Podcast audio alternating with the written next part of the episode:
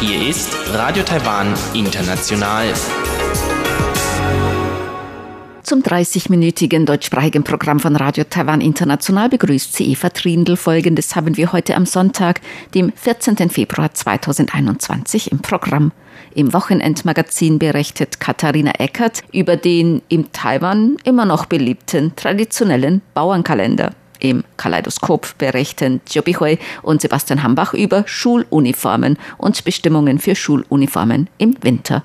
Nun zuerst ein Beitrag von Katharina Eckert über den traditionellen Bauernkalender. Es ist das Jahr des Büffels. Und wenn ein neues Jahr beginnt, dann beginnt auch immer ein neuer Kalender.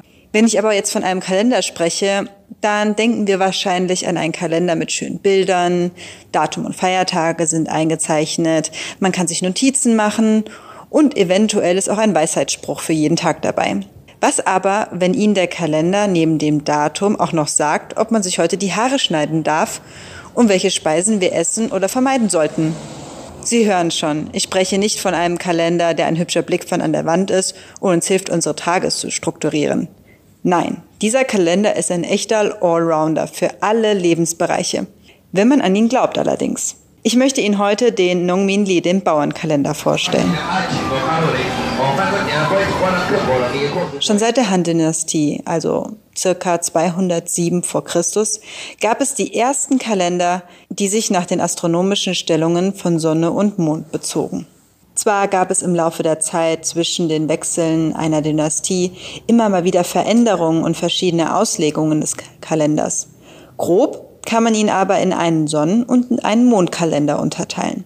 Das Sonnenjahr wird in 24 Stationen unterteilt. Wie wir alle wissen, bewegt sich die Erde in einer Bahn um die Sonne. Diese Bahn wurde in 24 Teile je 15 Grad unterteilt. Jeder einzelne Abschnitt ergibt so eine Jahreseinteilung. Jeweils sechs Jahreseinteilungen gehören zu einer Jahreszeit. Diese Einteilungen werden im Kalender genauestens beschrieben. So steht zum Beispiel in den ersten drei Frühlingsabschnitten Frühlingsanfang 3. bis 5. Februar, Regen 18. bis 20. Februar. Ab dem 5. bis 7. März erwachen die ersten Insekten und am 19. bis 21. April folgt Regen auf die frische Saat. Sie können sich also vorstellen, wie praktisch dieser Kalender für die Landwirtschaft ist. Es ist ein echtes Nachschlagewerk. Klimatisch gesehen muss man allerdings ein wenig beachten, dass einige dieser Kalender aus Nordchina ausgerichtet sind und daher wenig zu Südchina passen. Das erklärt auch, warum im Laufe der Zeit sich verschiedene Versionen dieses Bauernkalenders durchsetzten. So gibt es Versionen in Vietnam, in Malaysia, in Singapur, in Taiwan, in Südchina und in Nordchina. Neben dem Sonnenjahr wird auch noch das Mondjahr in Monate Yue, also Mond, unterteilt. Ein Mondjahr mit zwölf Mondmonaten ist circa 354 Tage lang. Alle zwei oder drei Jahre wird ein 13. Monat, der Schaltmonat, eingeschoben. Dadurch fällt chinesisch Neujahr immer auf den Beginn eines Mondjahres, also zwischen dem 21. Januar und dem 21. Februar. Viele wichtige traditionelle Feiertage wie das Drachenbootfest, das Mitte-Herbstfest oder auch Mondfest genannt, das Totenfest und natürlich auch chinesisch Neujahr richten sich nach dem Mond.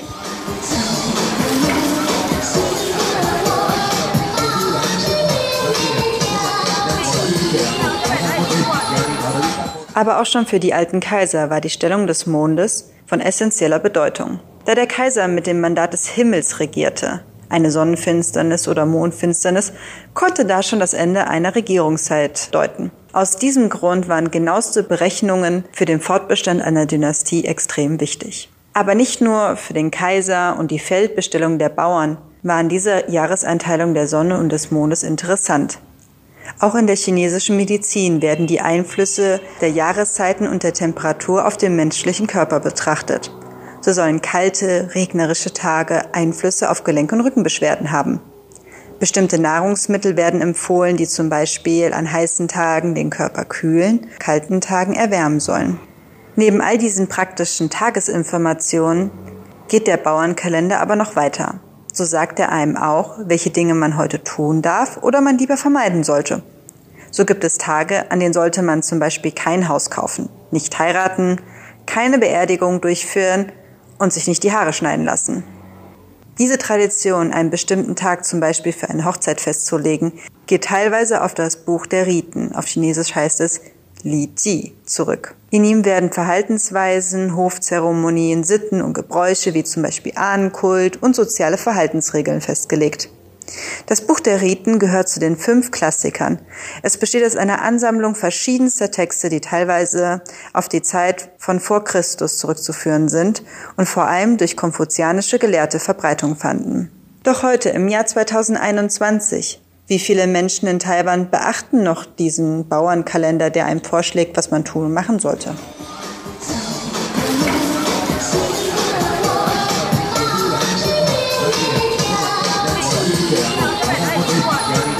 Es werden in Taiwan noch schätzungsweise über 200.000 Bauernkalender jedes Jahr auf den Markt gebracht. Das heißt, dass circa 83 Prozent der Familien in Taiwan einen zu Hause haben.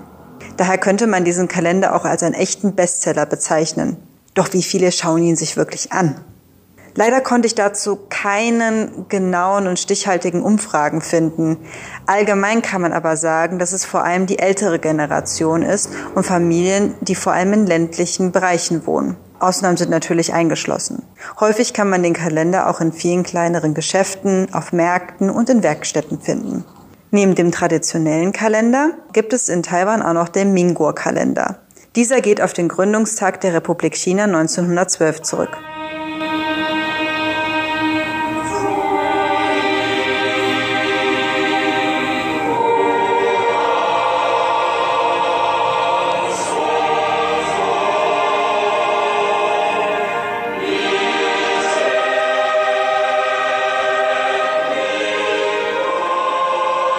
Jahr 2021 bezeichnet im Mingo-Kalender das 110. Jahr, in der die Republik China besteht. So wird auf vielen offiziellen Dokumenten, Schulzeugnissen, Geburtsurkunden die Mingo-Zeitrechnung bevorzugt. Manchmal ist es aber auch eine Mischung aus Mingo und gregorianischen Kalender. Das fällt vor allem auf, wenn man sein Geburtsdatum angeben soll. Wenn es sich um inländische Dokumente handelt, wie zum Beispiel bei der Bank oder auf dem Amt, dann wird meistens das Minguo Geburtsjahr angegeben. Wenn es sich aber um internationale Formulare oder Online-Anmeldungen für Webangebote handelt, dann wird meistens der westliche, also gregorianische Kalender bevorzugt. Am allerbesten sollte man sich daher das Geburtsjahr der beiden Zeitrechnungen merken. Das war es auch heute schon bei mir zum Thema Bauernkalender. Falls Sie sich fragen, was Sie heute so alles tun können, habe ich für Sie mal nachgeschaut. Der Bauernkalender empfiehlt, dass man sich die Haare schneiden kann. Sie dürfen Ihr Haus aufräumen.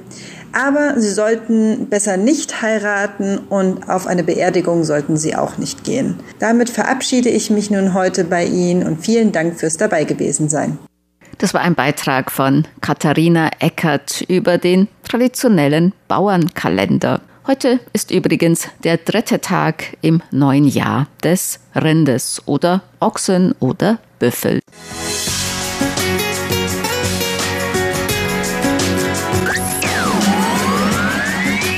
Radio Taiwan, international aus Taipeh.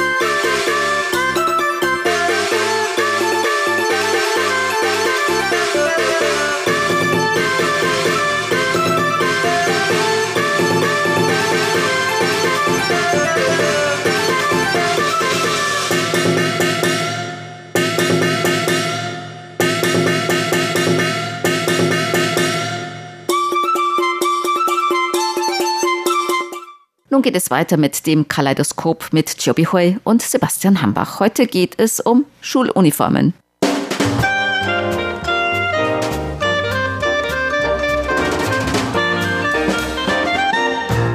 Herzlich willkommen, liebe Hörerinnen und Hörer, zu unserer Sendung Kaleidoskop. Am Mikrofon begrüßen Sie Sebastian Hambach und Chobi Hui.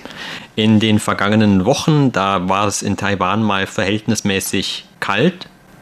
Allerdings vor allem hier im Norden und im Süden ist es ja meistens noch etwas also subtropischer. Da hat man auch, wenn es in den kälteren Monaten kälter wird, immer noch relativ warme Temperaturen zumindest. Aber vor allem viele Schüler leiden zum Beispiel unter dieser Kälte, weil in den Klassenräumen man ja meistens eine längere Zeit über sitzt. Und wenn man sich wenig bewegt, dann kriecht einem diese Kälte unter die Knochen hier in Taiwan oder hier in Nord-Taiwan zumindest. Und was dann für Diskussionen gelöst hatte, das waren die Fragen nach den Schuluniformen für die Schüler. Denn wenn es kälter wird, dann hat man natürlich den Drang, sich auch etwas mehr anzuziehen und vielleicht einen noch warmen Pullover überzuziehen während des Unterrichts. Allerdings ist es wohl so, dass einige Schulen das noch immer verbieten und dass es eben klare Vorschriften geht, was zur Schuluniform gehört und was nicht. Damit wurden dann eben auch diese Anhängsel, also sei es jetzt ein Schal oder vielleicht Handschuhe oder eine Jacke, verboten von manchen Schulen. Und das hat natürlich dann auch bei nicht nur den Schülern, sondern auch bei bestimmten Jugendorganisationen für Verärgerung gesorgt. Ja, genau. Also für viele unserer Hörerinnen und Hörer ist es vielleicht schon eine große Überraschung, dass es in Taiwan noch Schuluniform gibt und tatsächlich man trägt sehr viel Uniforms sei es in verschiedenen Berufsbereichen oder überhaupt auch in der Schule. Da gibt es immer welche Uniform. Ich zum Beispiel von klein auf habe ich schon immer Uniforms getragen und ob man tatsächlich Uniform tragen sollte oder nicht, da gibt es eigentlich seit Jahrzehnten immer solche Diskussionen. Manche sprechen sich dafür, manche Leute sprechen sich dagegen aus. Aber egal was man spricht, aus Tatsache ist, dass man immer noch Uniform tragen. Aber in der letzten Zeit ist natürlich alles etwas gelockert worden. Also die Uniforms können auch jetzt schon geändert werden und man kann auch, wie du vorhin gesagt hast, wenn das kalt ist, dann kann man noch einiges zusätzliche tragen, zum Beispiel Unterhemd oder was auch immer. Zu meiner Zeit hatte es natürlich nicht die Möglichkeit gegeben, dass man zusätzlich noch was tragen. Aber zurzeit kann man schon was machen. Das ist schon etwas etwas liberalisiert wurde. Aber auf der anderen Seite, man merkt schon, dass Mittelschüler und Oberschüler müssen immer noch Uniform tragen. Also die Grundschüler müssen jetzt zwar keine Uniform tragen, aber bei bestimmten Kurse oder Stunden, da muss man doch noch Uniform tragen. Aber ansonsten muss man das nicht mehr. Gibt keine Schuluniformpflicht mehr in der Grundschule, aber in der Oberschule und in der Mittelschule gibt es noch diese Pflicht und viele Schulen kann sich entscheiden, welche Uniform sie tragen möchten. Das ist ist schon eine Lockerung. Aber irgendwie, es ist natürlich auch wirklich dann sehr unangenehm, wenn das wirklich kalt ist und wenn man dazu keine eigene Jacke oder Unterhose tragen, das ist natürlich sehr ungünstig und sogar ein bisschen unmenschlich. Und daher, man hat ja dann in der letzten Zeit nochmal sehr intensiv darüber diskutiert und eigentlich Taiwans Bildungsministerium hat schon im vergangenen Jahr 2020 entschieden, dass die Schüler ihre eigene Jacke tragen dürfen und, und alles Mögliche tragen dürfen, wenn das Wetter wirklich kalt ist nur eine einzige Pflicht ist, dass man noch Schuluniform dabei sein soll. Das war eigentlich das einzige Vorschrift von dem Bildungsministerium. Allerdings, man hat auch gemerkt, vor allen Dingen in der letzten Zeit, also jede Schule hat ihre eigene Vorschriften und bei manchen Schulen dürfen die Schüler mehr tragen bei manchen weniger und so. Und das löste dann wieder Diskussionen aus. Genau, und anscheinend sind es auch nicht nur manche Schulen, also zumindest diese Organisation, die auf dieses Thema aufmerksam gemacht hat, das ist der Taiwan Jugendverband für Demokratie. Der hatte eine Untersuchung dazu durchgeführt und laut dieser Untersuchung, bei der über 1400 Studenten befragt wurden von 853 Schulen insgesamt. Dabei kam dann raus, dass über 84 Prozent dieser Schulen anscheinend diese Vorschriften des Bildungsministeriums einfach ignorieren und den Schülern nicht erlauben, dass sie, egal ob in den Klassenräumen oder außerhalb davon auf dem Schulgelände Winterkleidung zu tragen. Und das hat natürlich dann auch wieder, wie gesagt, diese Diskussion ausgelöst. Und was heißt überhaupt kaltes Wetter? Also man kann natürlich hingehen und dann einfach eine bestimmte Grad Celsius Temperatur festlegen. Aber auf der anderen Seite reagieren ja auch die Menschen unterschiedlich darauf. Für den einen sind 15 Grad vielleicht schon viel zu kalt und der andere, der zieht dann lieber nochmal das Sweatshirt aus und sitzt im T-Shirt draußen herum. Und deshalb hat dann auch zum Beispiel diese, dieser Verband gesagt, man sollte diese Definition, was kaltes Wetter eigentlich genau bedeutet, lieber den einzelnen Schülern selber überlassen, anstatt dass die Schule hingeht oder auch das Bildungsministerium und dann einen bestimmten Wert vorschreibt. Und wie gesagt, also wenn jetzt die Schüler im Klassenraum sitzen und es ist sehr kalt, dann hat das ja auch Auswirkungen auf die Konzentration. Und ich erinnere mich dann in dem Zusammenhang auch noch auf Berichte von Medien aus Deutschland. Da hatte man ja im Rahmen mit der Covid-19-Prävention oder diesen Infektionsschutzvorschriften auch darüber diskutiert, wie man die Schüler noch in den Unterricht gehen lassen könne im Winter. Und eine Vorgehensweise war, dass man dann zum Beispiel die Fenster aufmacht, also auch im Winter. Und dann hatten dann aber auch Leute gesagt, naja, dann ist es aber eigentlich auch schon zu kalt und die Schüler haben dann vielleicht Probleme, dass sie eben nicht mehr sich so gut auf den Unterricht konzentrieren können. Also all das, egal eigentlich was, also für junge Leute kann das wahrscheinlich zu einer Ablenkung dann werden im Unterricht. Aber nicht nur, dass diesen Schülern verboten wurde, dass sie also diese Kleidung anziehen durften. Anscheinend gingen manche Schulen auch noch weiter und haben laut dieser Umfrage auch sogar die Schüler dann dafür bestraft, dass sie also ihre Schuluniform im Prinzip noch verändert haben, indem sie eben etwas drüber gezogen haben.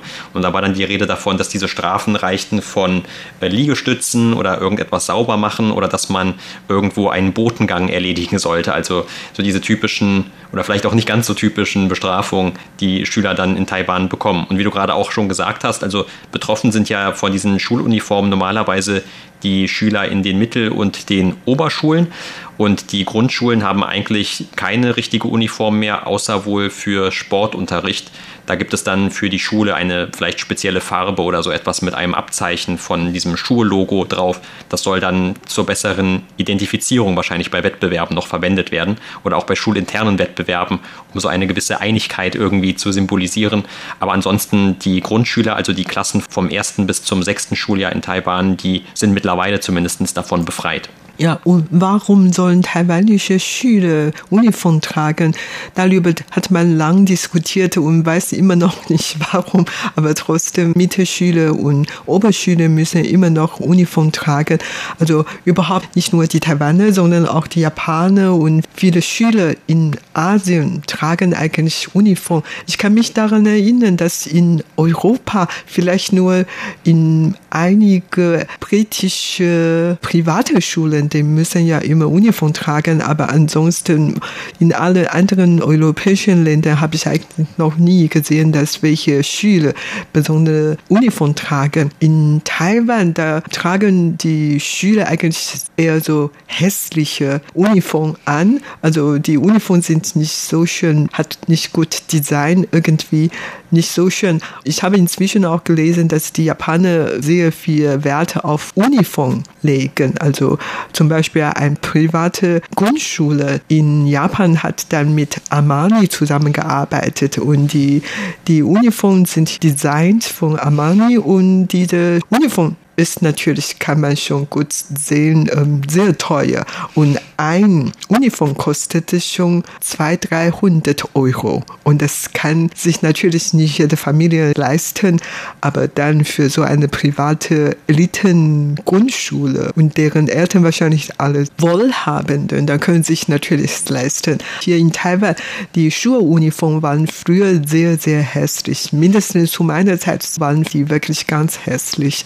Und inzwischen hat man natürlich da mehr Design geholt und geändert und modernisiert und viele Schulen, vor allen Dingen viele private Schulen, weil die da mehr Freiraum haben, da arbeiten sie mit welchen Designer zusammen und dann haben schöne Schuluniform entworfen und so sehen die natürlich schöner aus. Und tatsächlich hatte es in Taiwan seit einigen Jahren, wird jedes Jahr so ein Wettbewerb stattfinden und ausgesuchte sind die schönste Uniform überhaupt in Taiwan. Und im vergangenen Jahr zum Beispiel haben dann 500 Oberschulen in Taiwan an diesem Wettbewerb teilgenommen. Es handelt sich um einen Online-Wettbewerb und jeder kann daran teilnehmen und ihre Stimme abgeben. Und Nummer eins ist die Uniform von der private Gaoyuan Gongshang. Also wir können jetzt leider keine Uniform zeigen. Wir sind im Radio, nicht im Fernsehen. Aber in diesem Zusammenhang kann ich sehr stolz Ihnen das mitteilen. Meine ehemalige Oberschule Beini hat äh, bei diesem Wettbewerb sehr gut abgeschnitten und legte auf dem achten Platz. Und ich muss ehrlich sagen, ich weiß auch nicht, warum. Diese Uniform hat eigentlich seit fast 100 Jahren nicht viel verändert. Aber vielleicht, weil die ähm, Schülerinnen, die gerade diese Uniform tragen, alle so hübsch und jung sind und so, hatten die dann diesen Platz bekommen. Die viele private Schulen, die haben mehr Möglichkeiten, ihre Schuluniform zu ändern, während die Beinu zum Beispiel, wie gesagt, es handelt sich eigentlich um eine Elitenoberschule hier in Taiwan und die sind immer stolz darauf, dass die da 100 Jahre Tradition hat und daher die lassen es eigentlich auch nicht ihre Uniform zu ändern. Insofern dann bleibt es so. Aber wie gesagt, bei diesem Wettbewerb hat die Beinu die achte Stelle bekommen. Ja, und diese Uniformen haben sich auch im Laufe der Jahre natürlich dann von Schule zu Schule schon mal auch verändert. Und wenn man ältere Fotos sieht und vielleicht so ein gewisses geschichtliches Interesse hat, dann kann man auch unter Umständen schon immer auf das Alter schließen, also wann dieses Foto gemacht wurde, je nachdem, welche Schuluniform man dort drauf findet. Also die Regelungen, die waren auch in der Vergangenheit natürlich viel strenger. Es gab ja nicht nur Regelungen wie heute, vielleicht noch zu Schuluniformen an bestimmten Schulen, sondern früher, da gab es ja auch noch generell zum Aussehen der Schüler sehr viele Vorschriften. Zum Beispiel die Haare durften nur eine bestimmte Länge haben, also sowohl bei den Jungen als auch bei den Mädchen. Oder es durfte vielleicht die Fingernägel nicht zu lang sein und man durfte auch nicht zu schmutzig irgendwie zum Unterricht kommen. Also all diese Dinge, die wurden vor mehreren Jahrzehnten zumindest noch sehr genau dann auch geahndet. Und es gab ja dann normalerweise auch an den Schulen früher, und das kenne sogar ich noch von einer privaten Schule hier in Taiwan, dass dann vor den Eingängen dieser Schulcampusse immer auch eine Person stand vom Militär, die das Ganze dann kontrolliert hat. Also da hatten dann auch die Schüler meistens sehr viel Respekt vor. Wobei ich glaube, für die Person selber war das teilweise ein sehr einfacher Job und sie haben dann manchmal vielleicht auch einfach nur die Schüler so ein bisschen herausgegriffen, probeweise, die ihnen nicht gefallen haben oder gefallen haben, um mit denen ein Schwätzchen zu halten, zumindest in den späteren Jahren, aus meiner Zeit sozusagen. Aber es gibt auf jeden Fall in den früheren Jahrzehnten dann auch sehr viele Geschichten darüber, darüber, dass da also auch so eine gewisse Art von Zensur betrieben wurde oder dass man auch dann eben nicht wollte, dass die Leute vielleicht zu viel Individualität zeigen in ihrer Kleidung oder in ihrem Aussehen, sondern dass alles also wirklich einigermaßen einheitlich bleibt. Und äh, darüber kann man natürlich sehr viel diskutieren, ob das Vor- und Nachteile hat, genauso wie bei den Schuluniformen. Mittlerweile in der modernen Gesellschaft Taiwans, da sieht man das Ganze natürlich auch etwas lockerer und es gibt zwar noch diese Schuluniformen in bestimmten äh, Schulstufen, allerdings normalerweise, auch wenn jetzt es Verstöße gibt, also ob man jetzt mal Liegestützen machen soll oder vielleicht einen Botengang erledigen sollen, das ist kein Vergleich mehr zu früher früher, wo es dann vielleicht auch noch eine körperliche Bestrafung gab, zum Beispiel für irgendwelche Verstöße, die man gemacht hat und wo die Lehrer vielleicht generell auch noch weniger zimperlich vorgegangen sind. Aber das gab es sicherlich auch in vielen anderen Ländern in früheren Jahrzehnten auch so. Auch wenn es diese und diese strengen Regelungen oder diese Regelungen generell zum Aussehen oder zu Veränderungen an Schuluniformen, die sollten natürlich genau beachtet werden. Und das kann man sich natürlich auch vorstellen. Du hast ja gerade von Mädchenschulen zum Beispiel gesprochen. Und genauso gibt es ja auch Jungenschulen, aber es gibt natürlich auch Schulen, wo beide Geschlechter gemeinsam hingehen. Und dann war es auch so, dass zum Beispiel die Mädchen eine andere Uniform hatten als die Jungen. Also zum Beispiel zu den Mädchenuniformen gehörte dann normalerweise in vielen Fällen auch noch ein Rock. Und den haben die Jungen nicht getragen und hätten wahrscheinlich auch nicht tragen dürfen, also zumindest in früherer Zeit. Aber man hat dann vor ein paar Jahren auch dann oder seit ein paar Jahren den Fall gehabt, dass männliche Schüler zum Beispiel sich selber dazu entscheiden, die Röcke der Schuluniformen anzuziehen, einfach um ein Zeichen zu setzen gegen die Diskriminierung von Frauen zum Beispiel oder dass man, um ein Zeichen zu setzen gegen die Diskriminierung von sexuellen Minderheiten, dass eben Leute, die sich vielleicht, die sozusagen männlich geboren wurden, sich aber als Frau oder als Mädchen dann identifizieren in späteren Jahren, dass diese also nicht dafür schikaniert werden sollen. Und da gab es dann tatsächlich in, hier im Großraum Taipei bei einer Oberschule in Banqiao im Jahr 2019 eine solche Aktion, die für sehr viel Medienaufmerksamkeit gesorgt hat.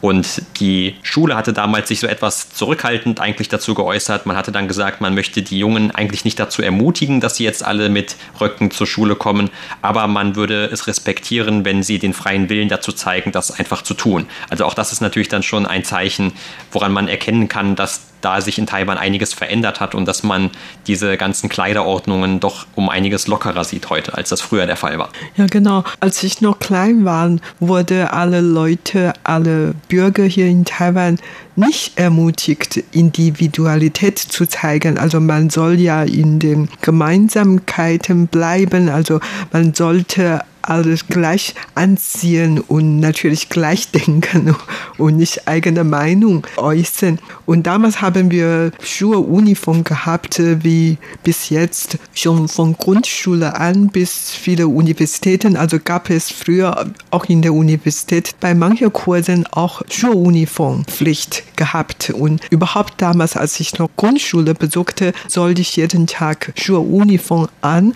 und nicht nur Schuluniform, sondern auch Schuhe, Schuhe.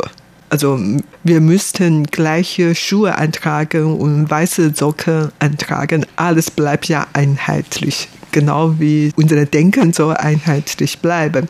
Als ich die Mittelschule besuchte, habe ich damals eine private evangelische Mädchenschule besucht und unsere Uniform damals war schon sehr hübsch im Vergleich zu anderen städtischen oder staatlichen Mittelschule. Dann habe ich die Beini, diese Oberschule, Mädchenschule besucht und da gab es auch die Schuluniformpflicht. Aber auf der anderen Seite, man legt wirklich dann sehr viel Wert hier in Taiwan auf diese äußerliche Erscheinungen, zum Beispiel in der Post. Die Briefträger haben ihre Uniform oder viele Restaurants gibt auch ihre eigene Uniform oder auch viele andere Organisationen, die haben auch eigene Uniform auch bei uns im Sender vor 20 Jahren hatten wir mal so Uniform gehabt und jeder bekommt von der Senderleitung so einen Anzug. Ich bekam damals zum Beispiel eine Jacke und dann noch eine Hose und einen Rock und noch sogar Hemd dazu. Also das alles kostet viel Geld und das ist eigentlich der erste Anzug, den ich überhaupt bekommen nach meinem Maß geschneidet worden ist und überhaupt, wie gesagt, gesagt, der einzige Anzug in meinem Leben, das so luxuriöse war. Allerdings diese Uniform habe ich nur einmal angezogen. Ich will keine Uniform haben. Das war wirklich schade, dass man so viel Geld dafür ausbezahlt und nur für ein einmaliges Anziehen. Das lohnt sich eigentlich nicht. Ja, und nicht nur die gerade von dir erwähnten Berufsgruppen, sondern es gibt natürlich auch viele mehr, die ihre eigenen Uniformen haben. Und ich erinnere mich auch noch zum Beispiel, als es zuletzt, ich weiß nicht mehr genau in welchem Jahr das war, aber auf jeden Fall als bei der staatlichen Fluggesellschaft von Taiwan, China Airlines, als es da neue Uniformen gab, da gab es dann auch eine große Pressekonferenz und das wurde das neue Design für die männlichen und weiblichen Flugbegleiter wurde dann vorgestellt und äh, man konnte tatsächlich, also man hat so eine Show wirklich daraus gemacht. Und eigentlich auch nicht nur bei dieser Fluggesellschaft, auch ist es immer wieder anscheinend von medialem Interesse, wenn etwa bei der Post sich auch diese Uniform ändert oder dann auch bei der Hochgeschwindigkeitsbahn in Taiwan, die ja erst seit 2007 aktiv ist. Damals gab es dann auch sehr viele Diskussionen dazu, wie diese Uniformen am besten aussehen und wer sie designt hat und also man legt, wie du gerade eben schon gesagt hast, tatsächlich sehr viel Wert auf diese Äußerlichkeiten noch. Ja, genau. Und die Feuerwehr haben auch ihre eigene Uniform. Allerdings für die Feuerwehrmänner, die junge Feuerwehrmänner, hofft man eigentlich, dass sie gar keine Uniform tragen, am besten ganz oben nackt bleiben könnte. Und da gibt es noch gar einen Kalender von. Ja, genau. Und das war's für heute in unserer Sendung Kaleidoskop. Vielen Dank für das Zuhören. Am Mikrofon waren Sebastian Hambach und Chobi Hui. Sie hörten das deutschsprachige Programm von Radio Taiwan International am Sonntag, dem 14. Februar 2021. Unsere E-Mail-Adresse ist deutsch.rti.org.tv. Im Internet finden Sie uns unter www.rti.org.tv, dann auf Deutsch. Über Kurzwelle senden wir täglich von 19 bis 19.30 Uhr UTC auf der Frequenz 5900 Kilohertz. Das, liebe Hörerinnen und Hörer, was für heute in deutscher Sprache von Radio Taiwan International. Wir bedanken uns bei Ihnen ganz herzlich fürs Zuhören. Bis zum nächsten Mal bei Radio Taiwan International. Am Mikrofon war Eva Trindl.